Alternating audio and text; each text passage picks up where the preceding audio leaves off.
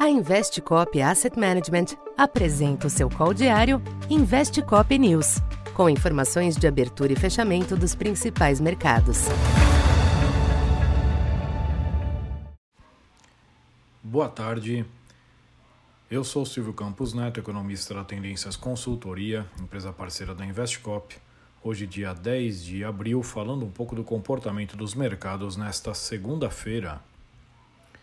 Os mercados internacionais iniciaram a semana ainda com parte das praças fechadas, especialmente na Europa. Nos Estados Unidos, o dia foi de ajustes após a divulgação de dados do mercado de trabalho do país na sexta, que apontaram uma tendência de desaceleração na geração de empregos, porém com números ainda relativamente fortes e mais uma redução da taxa de desemprego. Com isso, os investidores retomaram o favoritismo da aposta de mais uma alta dos juros pelo Fed em maio, o que impulsionou o dólar e os yields dos Treasuries, com a taxa de dois anos novamente em 4%. Em Wall Street, as bolsas oscilaram ao redor da estabilidade. No Brasil, o sinal externo conteve a tentativa de queda da taxa de câmbio observada na abertura, com a variável passando o dia em alta comedida.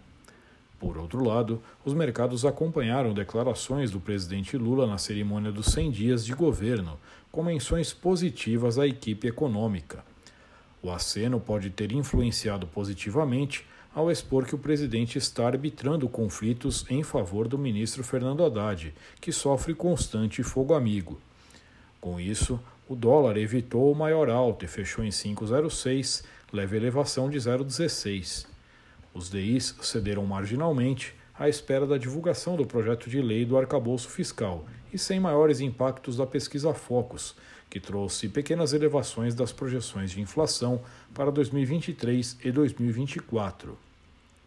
Já o Ibovespa se aproveitou do clima geral ameno e ensaiou uma reação, de volta aos 101.800 pontos, alta de 1%, com destaque para os ganhos da Petrobras, Vale e Siderúrgicas.